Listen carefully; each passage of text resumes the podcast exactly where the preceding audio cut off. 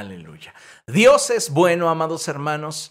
Y esta mañana el Señor tiene para nosotros un tema que es muy importante, pero que sobre todo es trascendente para el desarrollo de nuestra vida cristiana. Y le he puesto por título, por un presente y un mañana mejor.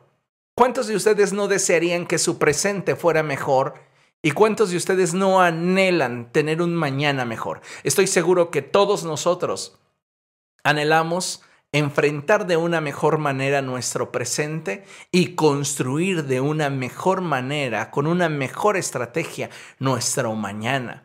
Dios es bueno y misericordioso y Él día a día derrama sobre nosotros su bendición. Y la palabra de Dios dice que cada mañana son nuevas sus misericordias. Así que, amados hermanos, necesitamos tomar decisiones para poder enfrentar de una mejor manera nuestro presente y construir al mismo tiempo un mañana mejor. Déjeme decirle que como seres humanos estamos atravesando por un periodo difícil en la historia de la humanidad. Hoy comenzamos a experimentar los estragos que ha dejado a su paso la pandemia producida por la COVID-19. Podemos ver en torno a nosotros escasez, pobreza, abandono, dolor, ansiedad, preocupación, depresión y muchos efectos más que se han manifestado a causa de las diferentes circunstancias que se han estado enfrentando durante este periodo. Que, por demás está decir, que ha sido un periodo en el que muchas familias han sido fragmentadas y donde el futuro de muchos es incierto. Fíjese nada más qué periodo de estrechez tan difícil estamos experimentando. Estamos viendo en todos lados incertidumbre, caos, tristeza, dolor. Muchas familias están experimentando la escasez, el desempleo, la enfermedad, pero sobre todo pienso que si hay algo que nos ha sacudido fuertemente como sociedad es el hecho de no poder realizar nuestras actividades de forma cotidiana. Es decir, la vida como la conocíamos, de repente nos fue arrebatada. La vida ha cambiado y no sabemos cuándo la vamos a poder recuperar o si esto será a partir de ahora un nuevo estilo de vida para todos. Como sea, la vida del hombre constantemente, dice la palabra de Dios, que enfrentará dificultades y aflicciones. Pero nosotros, como hijos de Dios, debemos mantener la fe de tal manera que podamos llegar a expresar lo mismo que el salmista expresó en la palabra de Dios. Y esto, amados hermanos, debe de ser carne en nosotros. Dice la escritura allí en el Salmo 27, versos 3 y 4 lo siguiente, y le ruego por favor que ponga mucha atención a lo que la palabra de Dios dice. El salmista declara, Aun cuando un ejército me asedie, no temerá mi corazón. Aun cuando una guerra estalle contra mí, yo mantendré la confianza. Espérese ahí un momento. Pareciera de pronto que el salmista no le está dando el nivel que aparentemente en su corazón produce la circunstancia que está enfrentando. No es que él tenga exceso de valentía, no es que tenga exceso de recursos o exceso de coraje. Lo que sí es que tiene exceso de confianza en Dios. Y esto es lo que sucede cuando tú y yo aprendemos a depositar nuestras cargas en el Señor. Que sin importar la circunstancia que enfrentemos, ninguna de ellas tendrá el poder de destruirnos. Porque tal y como lo expresa la palabra del Señor, aun cuando un ejército me asedie, no temerá mi corazón, aun cuando una guerra estalle contra mí, yo mantendré la confianza. ¿Cómo es que una persona puede mantenerse ecuánime, tranquila, estable, en medio de una adversidad tan grande? La respuesta del por qué él puede decir, no le doy espacio al temor en mi corazón, yo mantengo firme mi fe en Dios, lo vemos abajo en el pasaje. Y es que él una sola cosa necesita, una sola cosa persigue, una sola cosa desea. Y es habitar en la casa del Señor todos los días de su vida para contemplar la hermosura del Señor y recrearse en su templo. En síntesis, David puede expulsar el temor de su vida, puede mantener una fe intacta porque él tiene una relación vigente con Cristo. Para él estar en la presencia de Dios lo es todo.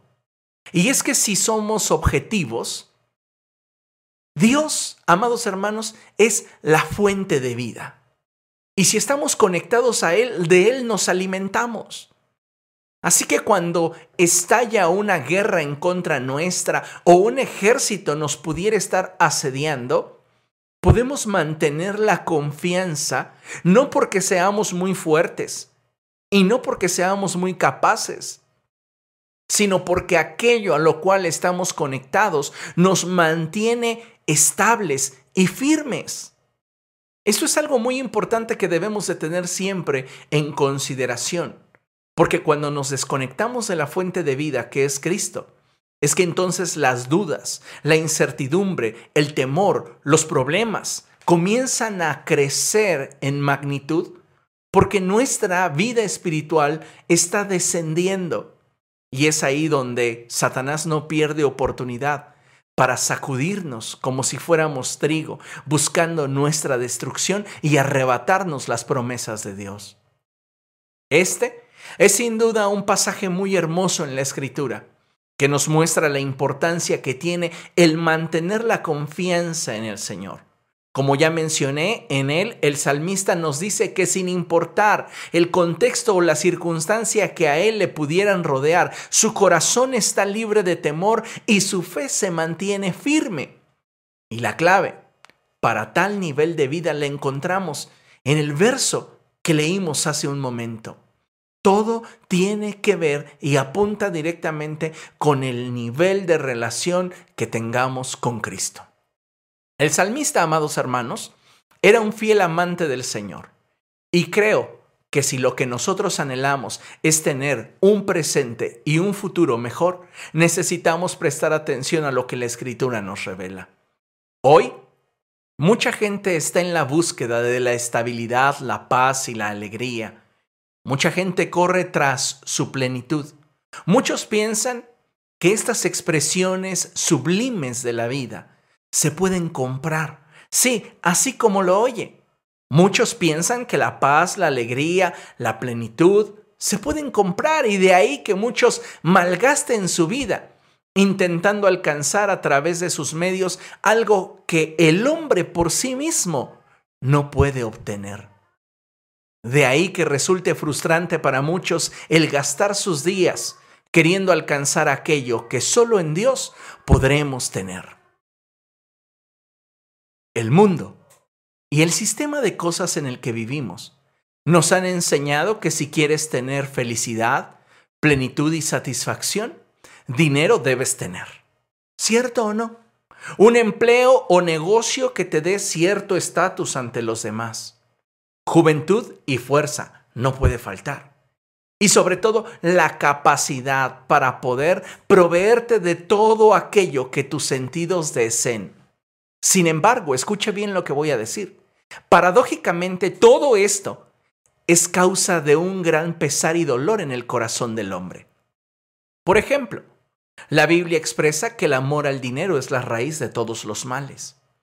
Y de esta forma pareciera que una vez más la fórmula del hombre para alcanzar la paz, la alegría y la plenitud no están donde él pensó. Y es que si somos objetivos, realistas, puede ser que tengas dinero, puede ser que tengas lujos, puede ser que tengas la vida que a ti te plazca.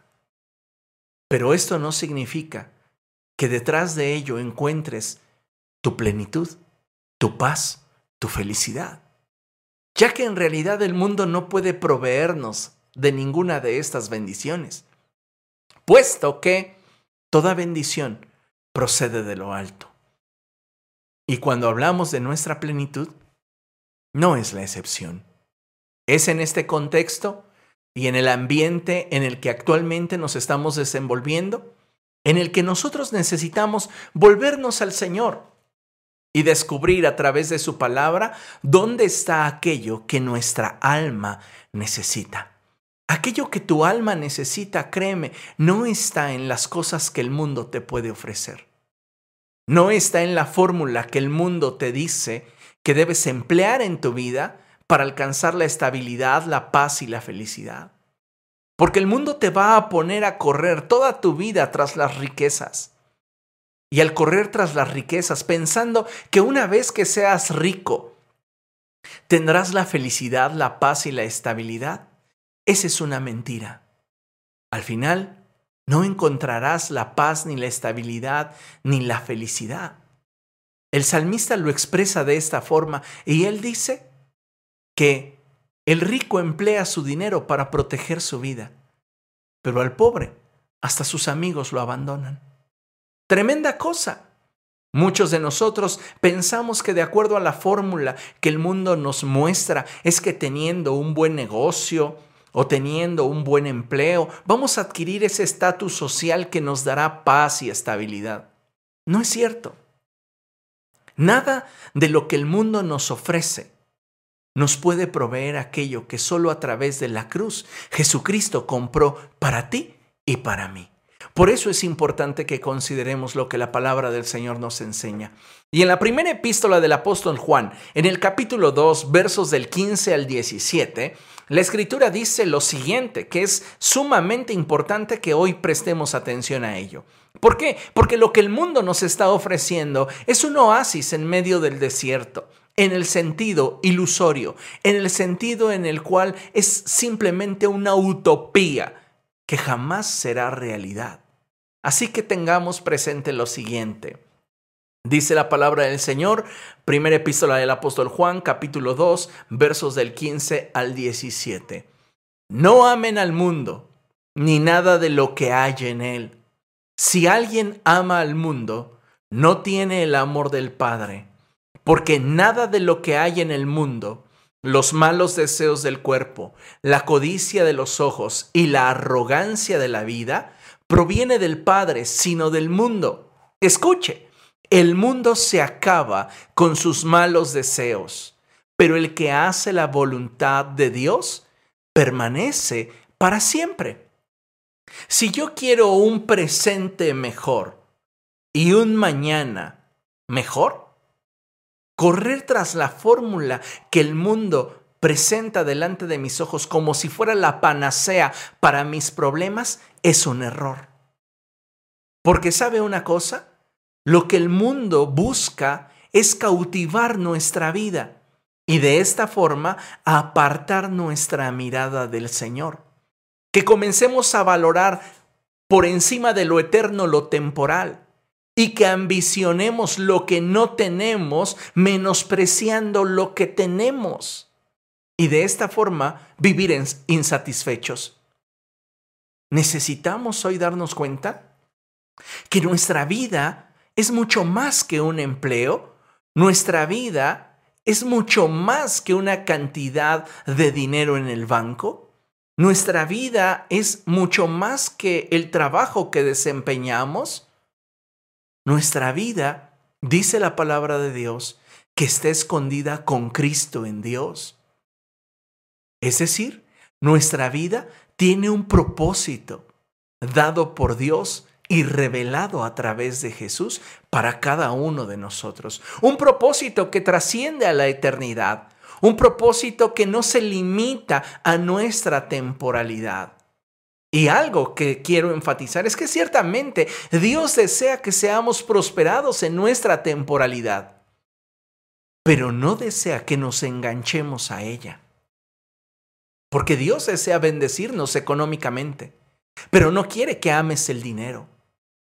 Dios desea prosperarte laboralmente y profesionalmente, pero no quiere que tu mirada se enfrasque simplemente en lo que de forma ocupacional realizas o desempeñas. Nuestra mirada debe de estar puesta en Jesús, el autor y consumador de nuestra fe. Y es a la luz de la luz de Dios, que nosotros podremos ver y entender cuál es el propósito de Dios para nuestra vida y cómo reaccionar en medio de la adversidad, en medio de los problemas, en medio de las dificultades que nuestro día a día enfrentamos.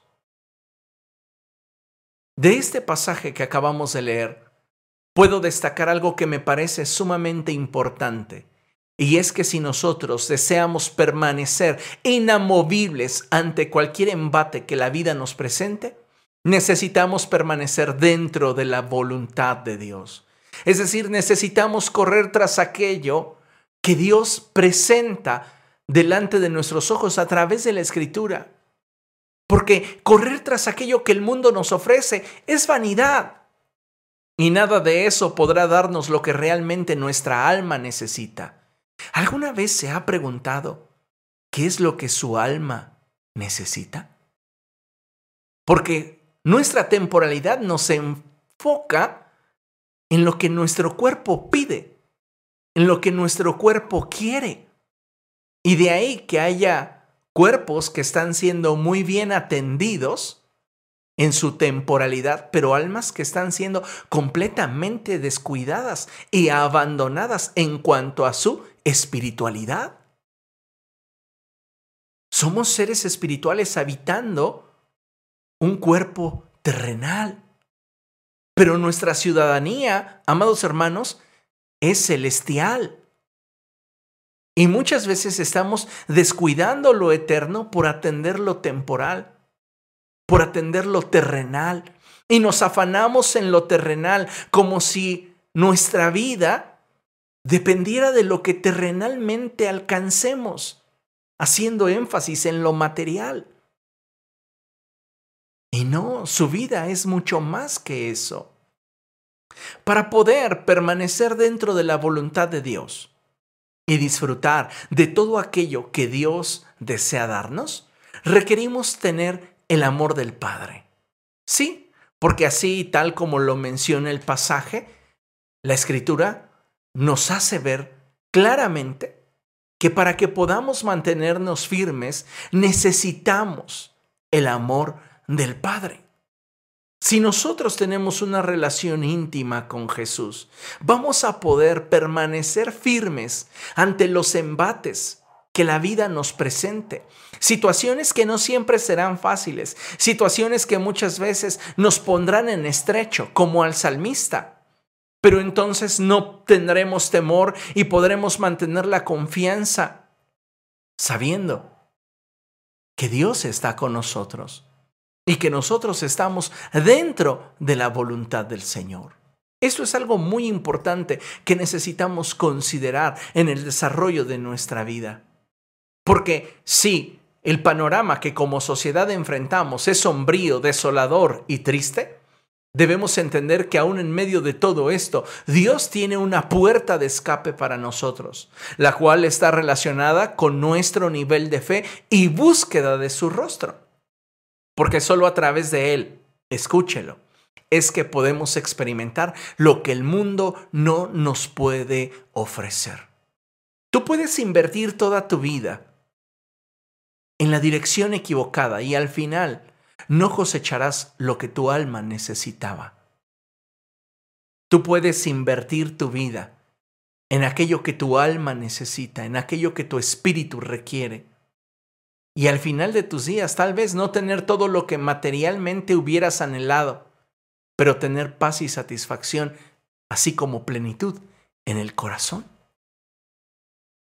Muchos de nosotros no le estamos dando a nuestra vida espiritual la importancia que requiere. Y por esta razón es que vivimos atareados, preocupados, vivimos de alguna manera siempre presionados, no nos alcanza, no vemos holgura en nuestras finanzas, tenemos muchos afanes, pero ¿qué hay de nuestra vida espiritual?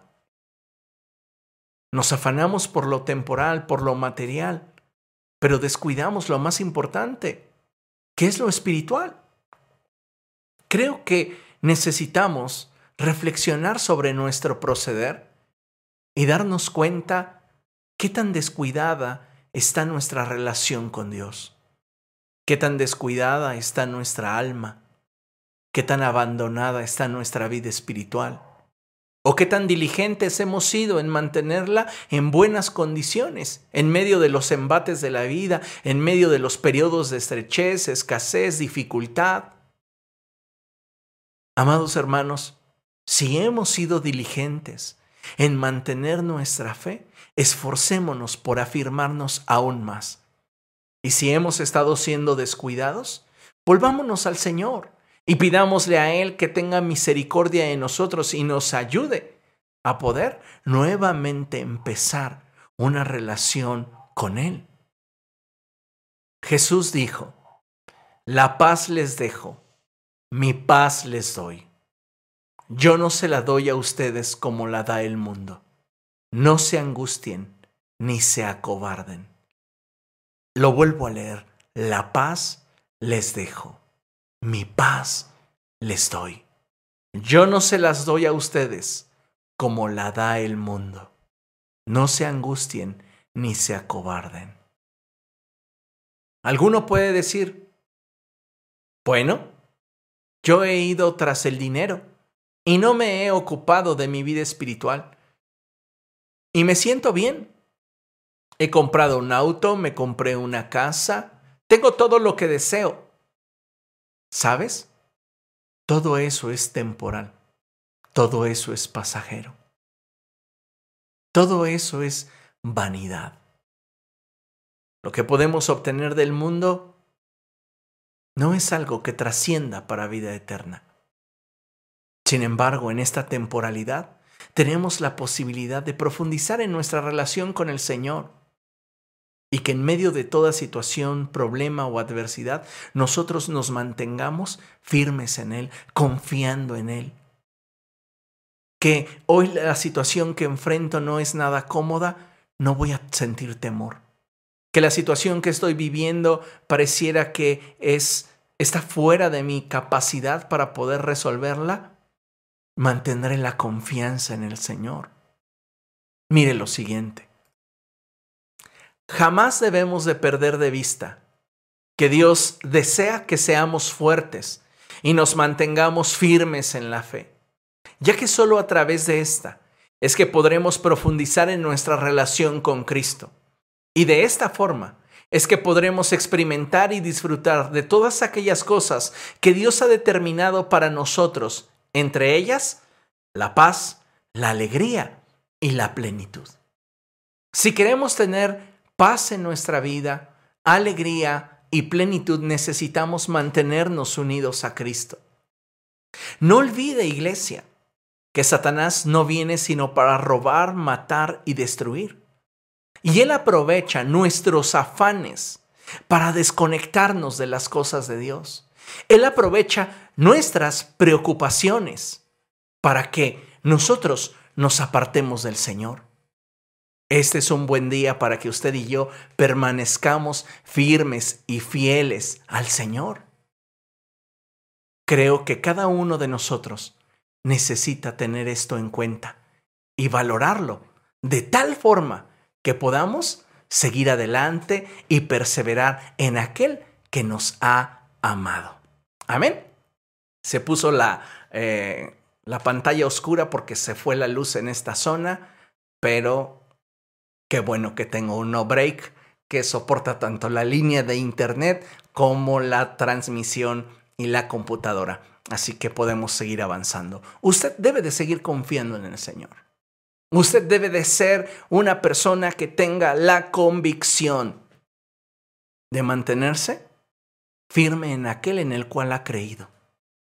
Porque si en los momentos de estrechez, en los momentos de dificultad, ¿Usted está dejando de confiar en el Señor? ¿Qué es lo que le queda? El salmista dice, si los fundamentos fuesen quitados, ¿qué le queda al justo? Y el fundamento de nuestra vida, amados hermanos, es la fe. Así que si algo debemos de buscar, tener y procurar desarrollar es nuestra fe nuestra confianza en el Señor, acercarnos a Él, permanecer en Él, porque solo al estar en Él es que podremos obtener aquello que Dios ha determinado concedernos, y esto es paz, alegría, y plenitud.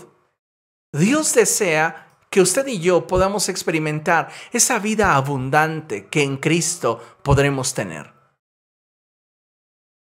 Solamente en el Señor es que podremos tener esa paz, ese gozo, esa estabilidad, esa plenitud.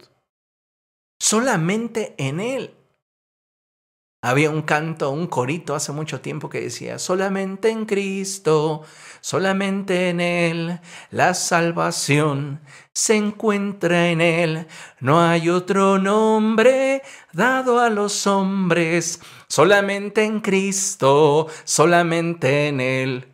Yo recuerdo haber cantado cientos de veces ese canto y los hermanos que lo entonaban palmeaban y gozosos decían, solamente en Cristo, solamente en Él.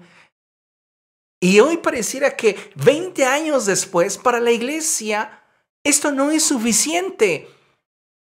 La iglesia dice, solamente en el banco o en mi trabajo, en las personas que me puedan halagar por favor, hemos cambiado de lugar el fundamento de nuestra vida espiritual. Ni tu riqueza, ni tu actividad social, ni las personas que te rodeen pueden darte la paz, la alegría y la plenitud que solamente en Cristo podemos tener. ¿Qué es lo que necesitamos? Tener fe, confianza en Dios, sabiendo que por difícil que sea nuestro camino, Dios está a nuestro lado. Tu vida se puede levantar o se puede ir abajo de acuerdo al nivel de confianza que tengas en Dios. Eso no depende de tu habilidad, no depende de tus capacidades. Hay cosas que en tu fuerza no vas a poder cambiar, pero que si realmente buscas el rostro del Señor, y permites que su espíritu te transforme, tú vas a ver un cambio muy fuerte en tu vida. ¿Sabes? Dios está de nuestro lado. Y Dios nos dará todo lo que necesitamos para mantenernos estables hoy y mañana. Así que si yo deseo un presente y un mañana mejor, que necesito? Afirmar mi relación con Jesús profundizar en mi relación con Dios. Pensemos en lo que el Señor Jesucristo dijo. Y él expresó lo siguiente. En Juan capítulo 7, verso 38, él dijo así. El que cree en mí, como dice la escritura, de su interior correrán ríos de agua viva. ¡Wow! ¡Qué hermosa palabra! Él dijo, el que cree en mí, el que confía en mí, el que se afirma en mí, el que se apropia de mí, como dice la escritura, de su interior correrán ríos de agua viva. En otras palabras, lo que puedo decirte es que la fe en Cristo es el origen de toda felicidad, paz y plenitud en nosotros. Si no tenemos fe, no tenemos la capacidad, número uno, de agradar a Dios y número dos, de tener un cimiento estable en nuestra vida. Entonces cuando nos llegan los problemas, cuando llega la enfermedad, cuando llega la escasez, cuando llegan las situaciones difíciles al matrimonio o llegan las situaciones difíciles a nuestra familia, no sabemos qué hacer, porque no tenemos un cimiento sólido, porque no tenemos la capacidad de resistir los embates de la vida, aprovechados por Satanás, que comienza a decirnos tantas cosas que muchas veces nos hacen menguar. ¿Por qué? Porque no estamos conectados a la fuente de vida, que es Cristo. Hoy tú necesitas más que nunca reconectarte a Jesús buscar su presencia, mantenerte unido a Él y fortalecer tu fe. Me impresiona mucho la forma en la cual el Señor Jesucristo describe los efectos que hay en la vida de aquella persona que deposita su confianza en Él. Y me llama mucho la atención que no refiere a un estanque. Él no está hablando de un estanque, Él está hablando de un río Y no solamente uno, sino una multitud de ríos. El Señor Jesucristo está apuntando a la naturaleza del Espíritu en nosotros, que nos lleva a experimentar esas aguas de vida que fluyen y nos renuevan constantemente. Y amados hermanos, esto apunta directamente a nuestro caminar con Jesús.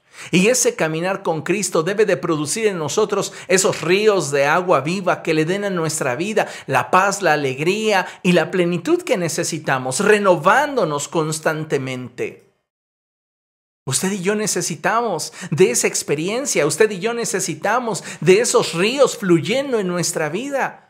¿Se ha preguntado por un momento qué está obstaculizando el que la vida del Espíritu fluya a través de usted? Porque usted dice creer en el Señor, ¿cierto o no? Usted dice confiar en Jesús, ¿cierto o no? La pregunta es, ¿por qué no están fluyendo esos ríos de agua de vida en usted? Porque la palabra de Dios es clara y la palabra de Dios dice que como consecuencia de creer en Él, tendremos esta experiencia en nuestra vida diaria de nuestro interior correrían ríos de agua viva. Ahora, ¿lo estamos experimentando? ¿Lo estamos viviendo? ¿O es algo que no hemos logrado alcanzar? ¿Por qué? Eso sería importante descubrirlo y te lo voy a mencionar en un momento más. ¿Por qué no están fluyendo en mí esos ríos de agua de vida? Creo que para poder entender por qué no estoy fluyendo en esa vida abundante que Dios desea manifestar en mi vida, pues necesito primero comprender cuáles son las etapas del desarrollo de la fe. Y quiero que pongas mucha atención en lo que a continuación vamos a trabajar. Y es que la fe, amados hermanos, tiene sus etapas de desarrollo. ¿Me entiende? La fe tiene sus etapas de desarrollo y quiero mencionarte cuatro etapas que necesitamos atender si lo que queremos es tener una fe sólida que sea lo suficientemente fuerte como para darnos sustento y lo suficientemente real como para mantenernos firmes en Cristo en medio de toda situación. ¿Cuáles son estas etapas del desarrollo de la fe? La primera de ellas es el nacimiento de la fe. ¿Cómo nace la fe? La fe no nace porque usted sea una persona muy sensible. No, la fe nace en el corazón como respuesta al mensaje de Dios. Dice la palabra del Señor que la fe viene por el oír, el oír la palabra del Señor. Así que no tiene que ver tanto con su disposición, sino tiene que ver más bien con su exposición. En la medida que usted se expone a la palabra de Dios, el Espíritu Santo comienza a trabajar en usted y Él pone en nosotros el querer como el hacer, hasta la disposición. Porque los corazones más duros muchas veces, esos que se consideraban inevangelizables, vinieron en algún momento a los pies de Jesús y cedieron su disposición y disponibilidad cuando la palabra, como una espada de dos filos, penetró hasta lo más profundo de su corazón. Entonces, la primera etapa del desarrollo de la fe en nosotros comienza con su nacimiento, el cual se da como una respuesta al mensaje de Dios. Y sabes, lamentablemente, un alto porcentaje de creyentes es la fe que tienen no han experimentado las siguientes etapas del desarrollo de su fe, tienen una fe infantil.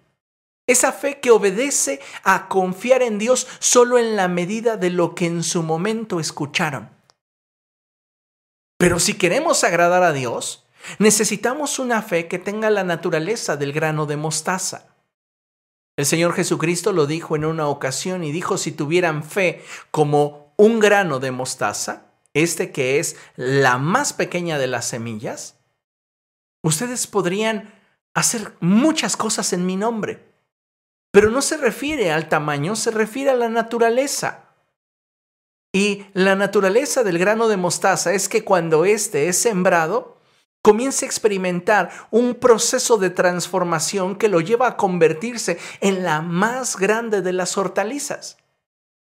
Entonces, lo que necesitamos es cuidar nuestra fe para que ésta pueda entrar en el proceso de desarrollo que Dios desea y que finalmente pueda ésta glorificar a Dios.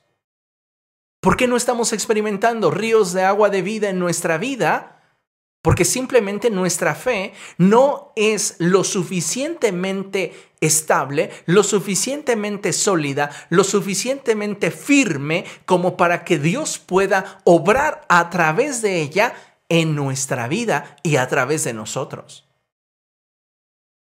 ¿Por qué a pesar de que creo que Jesús salva, yo no experimento el gozo, vivo frustrado, vivo eh, molesto, vivo sintiéndome angustiado, vivo con depresión, vivo con tristeza, vivo con odios, vivo con guerras ocultas? ¿Por qué? Porque usted está en la etapa inicial de la fe. Usted dice creer en Dios, pero solamente como la respuesta al mensaje inicial de la palabra de Dios. Usted no está conociendo realmente a Jesús. Su fe infantil no le está permitiendo experimentar todas aquellas cosas gloriosas que Dios tiene para nosotros en Cristo. La segunda etapa del desarrollo de nuestra fe tiene que ver con que ésta sea alimentada, cultivada y protegida. ¿Y cómo hago eso, pastor? ¿Cómo alimento mi fe? Bueno, la fe se alimenta a través de la palabra de Dios. Y nosotros tenemos que buscar alimentarnos de ella para que ésta despierte en nosotros el deseo de buscar más al Señor. No crea usted que uno amanece un día cualquiera con ganas de buscar a Dios. Hoy amanecí con ganas de buscar a Dios. No, no es así simplemente como algo que se dio de repente. No, el hambre de Dios es algo que nosotros día a día podemos provocar de forma indirecta. ¿Cómo? Disciplinándonos para leer la palabra de Dios la palabra producirá en nosotros un hambre espiritual por el Señor que nos moverá a buscarle de una forma desinteresada. No para que Él nos saque del problema que tenemos en este momento o para que cambie nuestra circunstancia. No, nos moverá para que busquemos su presencia y como expresó el salmista, encontremos deleite en Él. Eso es lo más importante y es lo que deberíamos estar día a día buscando, llenarnos con su palabra. Si nosotros queremos que nuestra fe se desarrolle, necesitamos cultivarla. Me encanta la expresión en Génesis cuando dice la palabra de Dios que Dios formó al hombre del polvo de la tierra y colocó a Adán en el huerto para que lo labrase y lo guardase.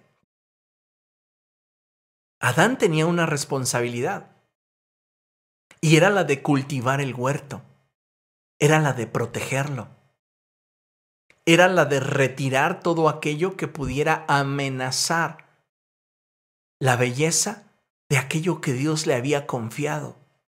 Cuando tú naciste de nuevo y viniste a Cristo, Él te dio una vida nueva, que era hermosa, era como ese jardín del Edén te pregunto, ¿lo has cultivado? ¿Lo has protegido? ¿O ya parece un desierto? Un lugar abandonado, un lugar descuidado. ¿En qué etapa del desarrollo de nuestra fe nos encontramos? Amados, si hemos sido negligentes en alimentar, cultivar y proteger nuestra fe, ¿no estamos en la etapa 2? Eh, continuamos siendo niños en Cristo. Solo cuando eres responsable y abrazas el compromiso para alimentar, cultivar y proteger tu fe, puedes decir que estás en la etapa 2 del desarrollo de tu fe. Ahora, ¿cómo protejo mi fe? La palabra de Dios nos enseña que para proteger nuestra fe debemos apegarnos a la verdad, a la verdad escritural. Muchas veces estamos titubeando en cuanto a que si lo que dice la palabra de Dios es verdad, tenemos una mentalidad de menú, hay cosas que sí aceptamos, hay cosas que no. ¿No estás protegiendo tu fe? Porque lo mismo te da una noticia sensacionalista basada en humanismo que lo que la palabra de Dios enseña. Lo que provoque en ti emoción, tras de eso corres. No estás protegiendo tu fe. Estamos siendo negligentes para cultivar adecuadamente nuestra fe y que ésta pueda desarrollarse. Muchas veces hemos sido negligentes en alimentarla. Y como te mencioné hace un momento, eso no significa que estás en la etapa 2. Continúas en la etapa 1. Continúas siendo un infante en la fe que solamente ha respondido a la fe de saber que en Cristo hay salvación, pero no hay más en tu vida. Así que si queremos que esos ríos de vida corran en nosotros, fluyan en nosotros y tengamos esa fe firme, estable, que nos permita afrontar de una mejor manera nuestro presente y construir mejor nuestro mañana, tú necesitas comenzar a alimentar, cultivar y proteger tu fe de la manera correcta, para entonces poder avanzar a la tercera etapa. Y la fe debe de ejercitarse y ser fortalecida. Si tú no ejercitas tu fe, tu fe jamás tendrá el nivel que debe de tener para trascender. Necesitamos ejercitar nuestra fe y esto implica que nuestra fe nos desafíe. ¿Cuántos de nosotros nos mantenemos en nuestra área de confort y no le permitimos a nuestra fe desafiarnos? Muchas veces, si nos encontráramos ante un desafío como el de la viuda de Sarepta, nos quedaríamos nosotros cruzados de brazos y diciendo, perdóname Señor, no tengo fe. Discúlpame Dios, una vez más te volví a fallar. O sea, ¿hasta cuándo? ¿Hasta cuándo vas a avanzar de nivel en el desarrollo de tu fe a fin de que sea tu fe la que marque tu agenda, sea tu fe la que determine tu actuar. ¿Cuántas veces le estamos dando tanto lugar a la duda, tanto lugar a las eh, situaciones que no podemos controlar, en lugar de confiar y creer en el Señor? Amados hermanos, si nuestra fe no nos desafía, si nuestra fe no nos está sacando de nuestra área de confort, Escúchelo bien, no estamos en el punto número tres, permanecemos en el punto número uno. ¿Por qué? Porque yo no puedo ejercitar una fe débil, una fe que está descuidada, no tiene la capacidad de desafiarme. ¿Me explico? Entonces, si yo deseo que los ríos de agua de vida fluyan en mi vida, yo necesito tomarme las cosas en serio. Y a partir de este día, determinar alimentar, cultivar y proteger mi fe, ejercitarla y fortalecerla. ¿Para qué? Para que entonces yo pueda llegar a la etapa número cuatro, que es la de dar fruto. Un altísimo porcentaje de cristianos tienen una vida vacía y estéril no están dando fruto para la gloria de Dios. Y prueba de eso es que en su vida no sienten la paz, la alegría y la plenitud con cosas tan simples. Tú puedes ser una persona que por gracia de Dios operes en algún don espiritual, o puedas estar desempeñando algún ministerio dentro de la iglesia, o poseas alguna gracia para poder ganar a otros para Cristo. Pero si dentro de ti no hay ese fluir de vida espiritual que el Señor Jesucristo nos dijo, algo anda mal en tu fe. ¿Me explico? Tenemos entonces que afirmar nuestra relación con el Señor y fortalecer nuestro vínculo con Él, a fin de que entonces nuestra fe se desarrolle. Nada es más importante que el que tu fe se encuentre en óptimas condiciones. Porque si tu fe está en óptimas condiciones, entonces puedes tener la certeza de que Dios te va a mover en la dirección que Él desea para tu vida en el momento en el cual te encuentres. Entonces ya, aunque un ejército acampe contra ti, no temerá tu corazón. Aunque estalle guerra hoy en contra tuya, tú mantendrás la confianza ¿Por qué razón? ¿Por qué motivo? Porque una sola cosa es la que persigo. Mantenerme en unidad, en acuerdo con Dios, que mi fe sea consolidada en aquel que me ha amado.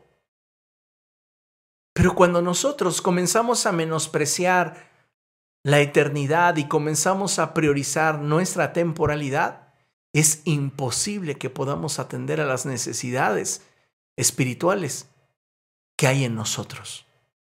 Imposible, porque nuestros ojos están desviados de aquel que nos ha amado. Y al no ver a Cristo, entonces nos conectamos a fuentes equivocadas que no tienen lo que se requiere para satisfacer nuestra alma y nuestro corazón. Considere bien lo que dice la palabra de Dios y Vea lo que nos enseña en la escritura.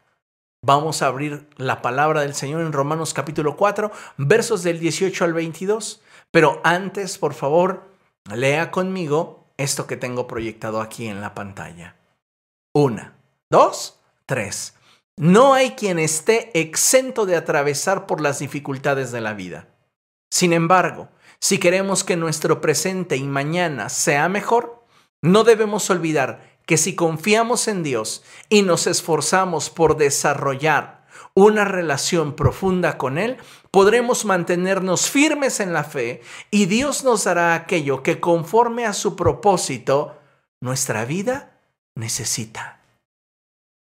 Ninguno de nosotros, amados hermanos, está exento de atravesar por las dificultades que la vida nos pudiera presentar. Llámense problemas matrimoniales, financieros, llámense sociales, llámense laborales, llámense de salud. Cualquiera que sea la situación, estoy seguro que ninguno de nosotros está exento. Sin embargo, si queremos que nuestro presente y nuestro mañana sea mejor, tenemos que aprender a confiar en Dios. Tenemos que esforzarnos por desarrollar una relación profunda con Él. Solo así podremos mantenernos firmes en la fe.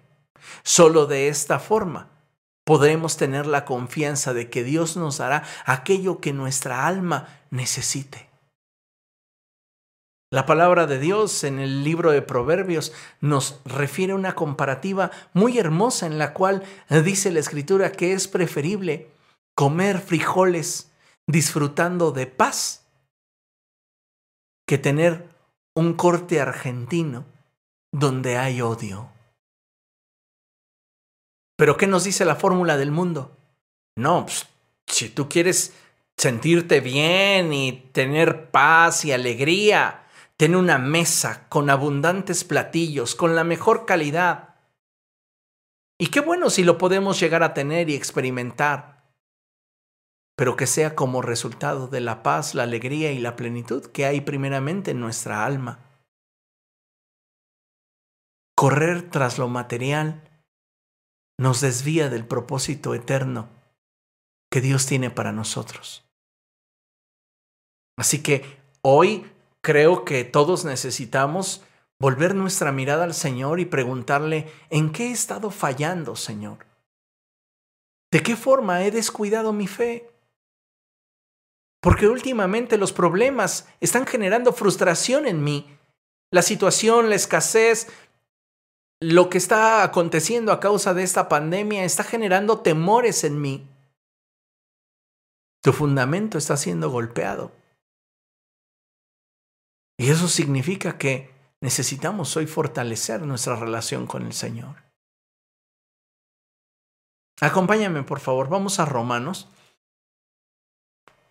Romanos capítulo 4, versos del 18 en adelante. Romanos capítulo 4, a partir del verso 18 al verso 22. ¿Lo tiene? Dice la escritura así.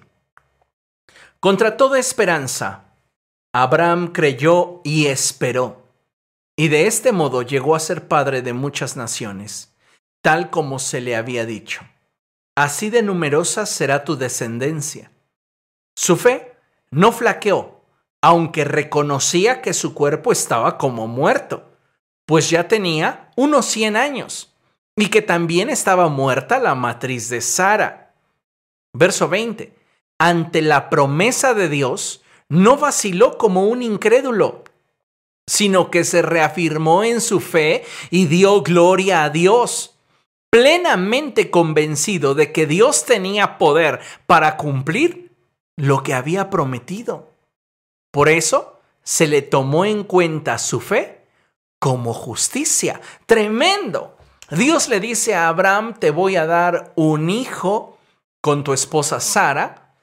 Y Abraham, lejos de decir, no voy a poder, no lo voy a lograr, dio gloria a Dios.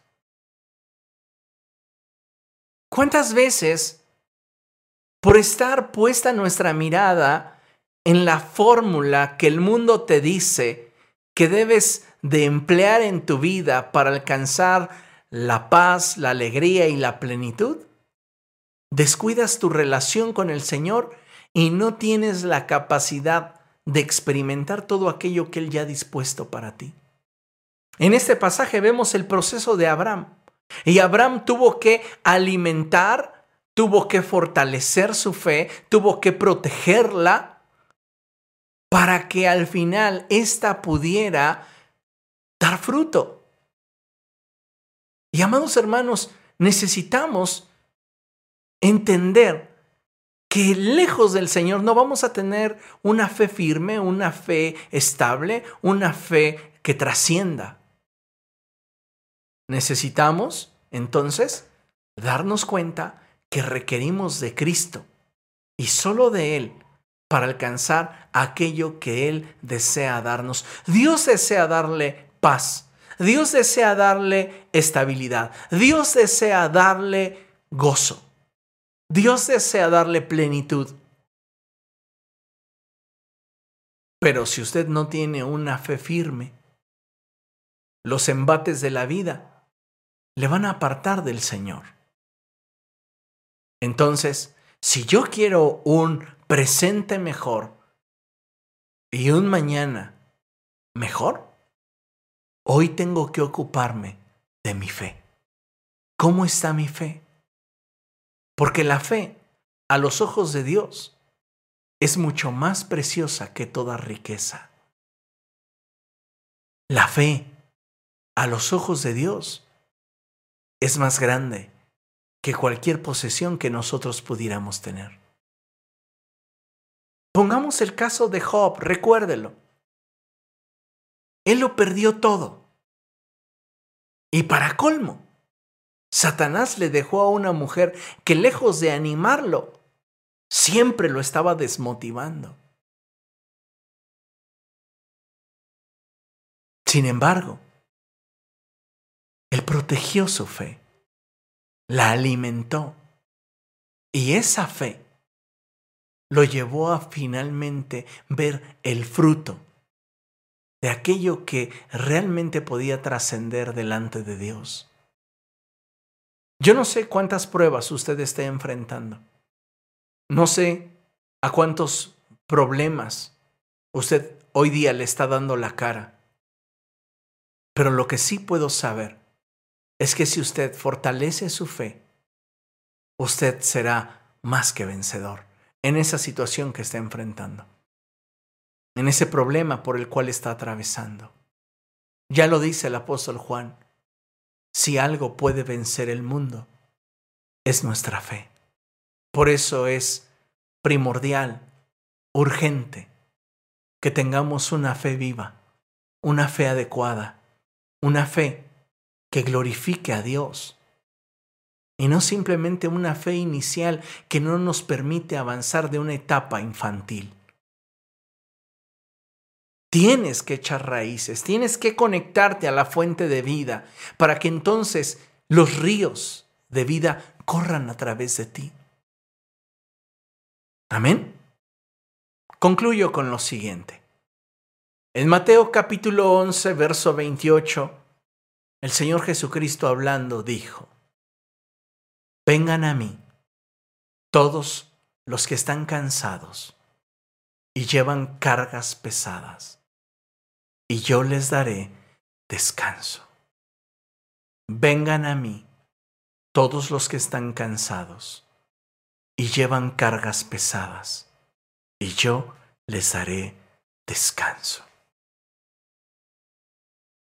Muy probablemente estás cansado, estás agobiada, te sientes frustrada. Tienes muchas cosas que otras personas no tienen. Muchos podrían envidiar la vida que tienes. Sin embargo, no eres completamente feliz. No tienes paz. No tienes alegría. Ve en perspectiva y pregúntate si todo aquello de lo cual gozas vale la pena sin tener paz, sin tener alegría, sin sentir plenitud. ¿De qué nos sirve muchas veces poder ver esta transmisión en una pantalla de más de 50 pulgadas.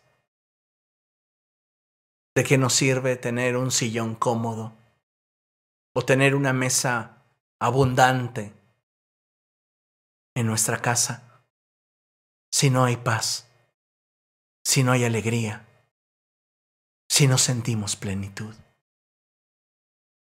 Es tiempo de volvernos al Señor la fórmula que el mundo nos ofrece para alcanzar la paz, la alegría, la plenitud, no funciona. Lo que te puede dar es algo temporal.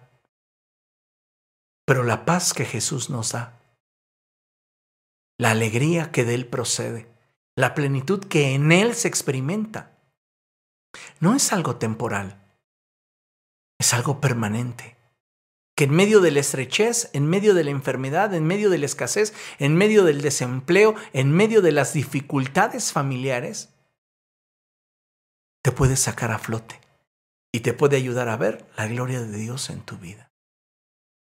Así que, amados hermanos, si lo que queremos es un presente mejor y un mañana mejor, afianza tu fe. Deja de tener esa fe infantil que surgió por obra del Espíritu Santo para revelarte a Jesús y avanza en el desarrollo de esa misma fe, teniendo a Cristo como fundamento, pero buscando alcanzar todo aquello que Él compró para ti en la cruz del Calvario. Maduremos en el Señor, afiancémonos en Él, busquémosle de veras, Comprometámonos más con su palabra y permitámosle más a su espíritu moverse en nosotros. Solo así tú vas a tener acceso a esos ríos de agua viva que corran a través de tu vida. En cualquier área, en cualquier circunstancia, siempre habrá un río dándote paz, dándote alegría, dándote plenitud. Pero para eso, reitero y subrayo, debes estar conectado a la fuente de vida que es Cristo. Amén. Bien, vamos a hacerlo entonces y vamos a esmerarnos en dejar de ser niños fluctuantes y vamos a pedirle al Señor que Él lleve a cabo en nosotros su obra a fin de que podamos desarrollar nuestra fe y crecer en todo aquello que Él desea que crezcamos. Amén. Ante toda adversidad, ante toda situación difícil, la fe. La fe es fundamental. Con ella vamos a tener victoria. Amén. Bien, vamos a orar. Padre, en el nombre de Jesús nos presentamos delante de ti, Señor, y te damos gracias, Dios, por la palabra que has enviado a nosotros.